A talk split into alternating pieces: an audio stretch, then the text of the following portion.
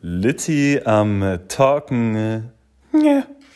Einen wunderschönen guten Abend. Es ist wieder soweit. Ihr habt mich länger nicht gehört. Ich habe ein paar Tage vergehen lassen, denn ich war in der Eifel. Da ist es wunderschön, ne? die Leute reden da. Wo ist die Eifel? Die Eifel ist ein Teil von Deutschland, ist äh, ein Naturpark. Hm. Genau, da habe ich ein bisschen rumgemacht an einem Haus, was wir da haben, gehackt, gesägt.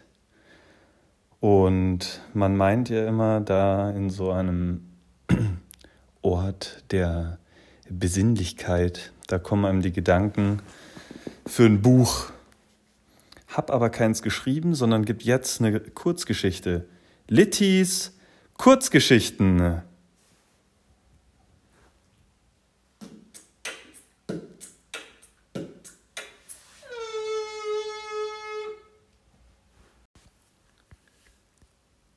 Apfelschalen und Schorf. Entschuldigung, nochmal. Apfelschalen und Schorf.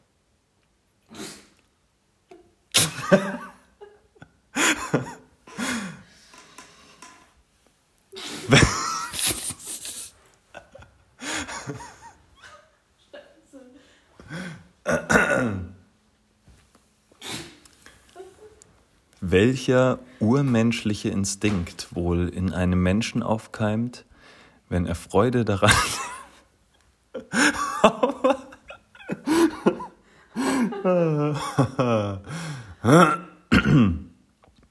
Apfelschalen und Schorf.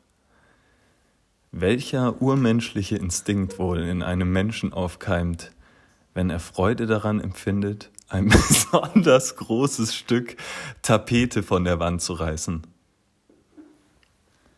Woher kommt das befriedigende Gefühl, ein besonders großflächiges Stück Moos von einer Baumwurzel zu kratzen und dann als großen Lappen wie einen Teppich ausbreiten zu können.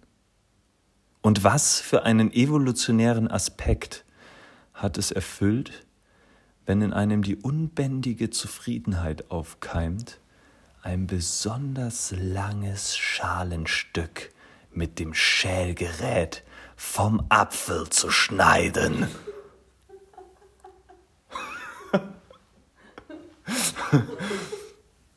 An diese Fragen musste X denken, als ihm gerade der Fingernagel abbrach bei einem Versuch, eine Orange von ihrer Haut zu befreien.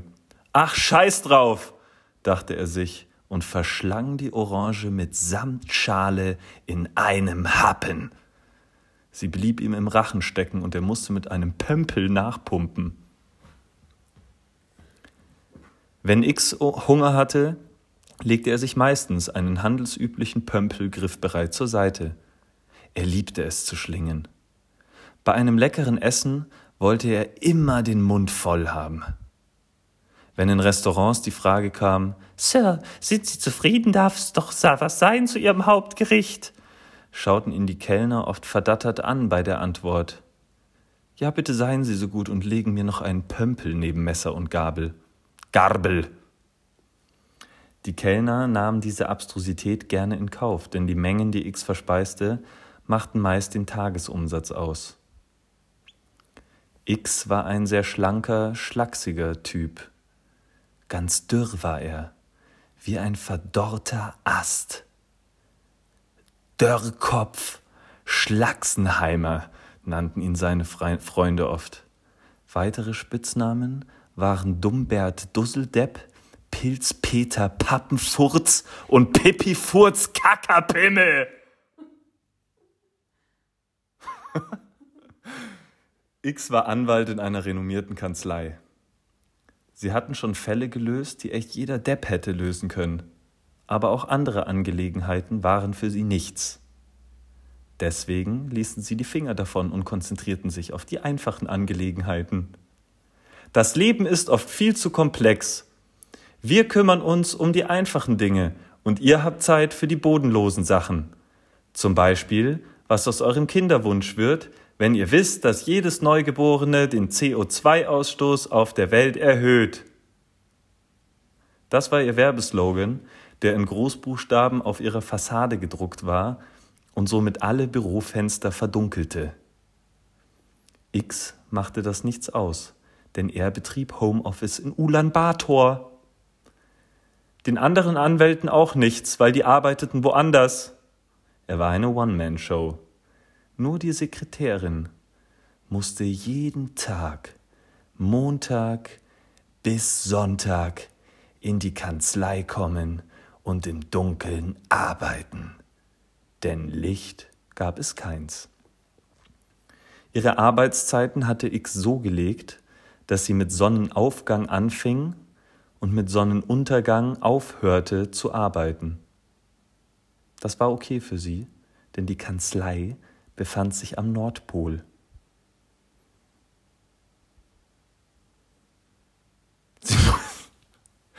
Sie, musste also ein halbes Jahr am Stück durcharbeiten und hatte dann ein halbes Jahr frei. In den Urlaub fahren konnte sie aber nicht, da es in ihrer freien Zeit so dunkel war, dass sie sich überall den Kopf und kleinen Zecher stieß, wenn sie ihre Sachen zusammenpacken wollte. Neck. So, jetzt genug von der alten Schrulle. Ich hab Bock auf einen guten Film und eine fette Mettwurst. Er schaltete den Fernseher ein und schaute Bibi Blocksberg im Takatuka Land. Dann schaltete er wieder ab und schlief ein. Er träumte davon, wie er sich zuerst eine elendslange Schlange vom Apfel schnitt und dann ein Stück Schorf von seinem Unterarm in einem ganzen Stück abpulte. Das war ein gutes Omen, dachte er sich, als er aufstand und machte sich frisch an die Arbeit. Zuerst bearbeitete er einen Fall, in dem eine alte Oma ihren Re ja, da da, da Oma da da.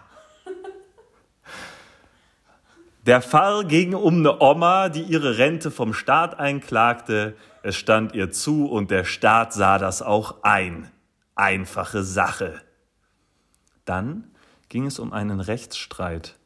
Das war ihm schon des Begriffs wegen zu komplex und er verbrannte das Dokument.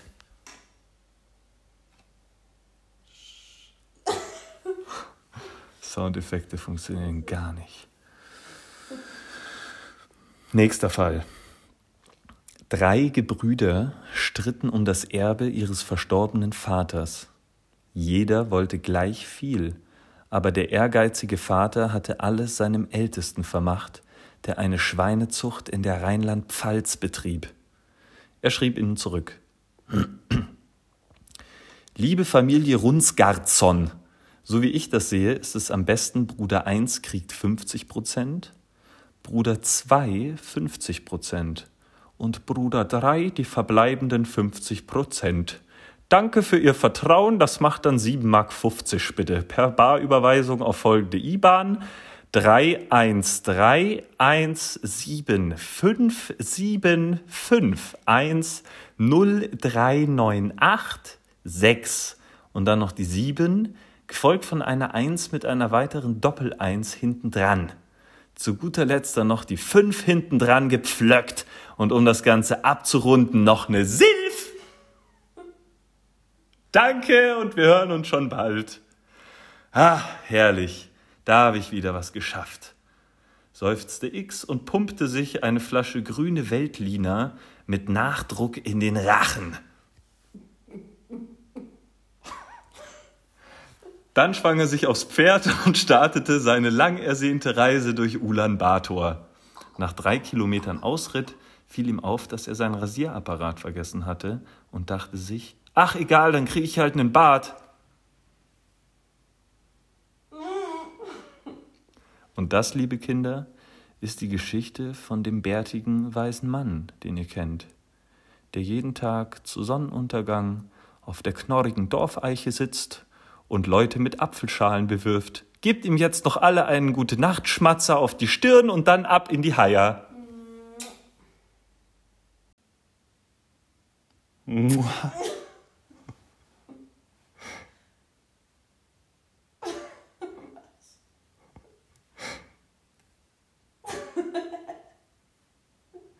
Ja, ihr Lieben, in diesem Sinne eine wunderschöne gute Nacht und wir sehen uns schon bald, wenn es wieder heißt Litti am Talksningen Talk.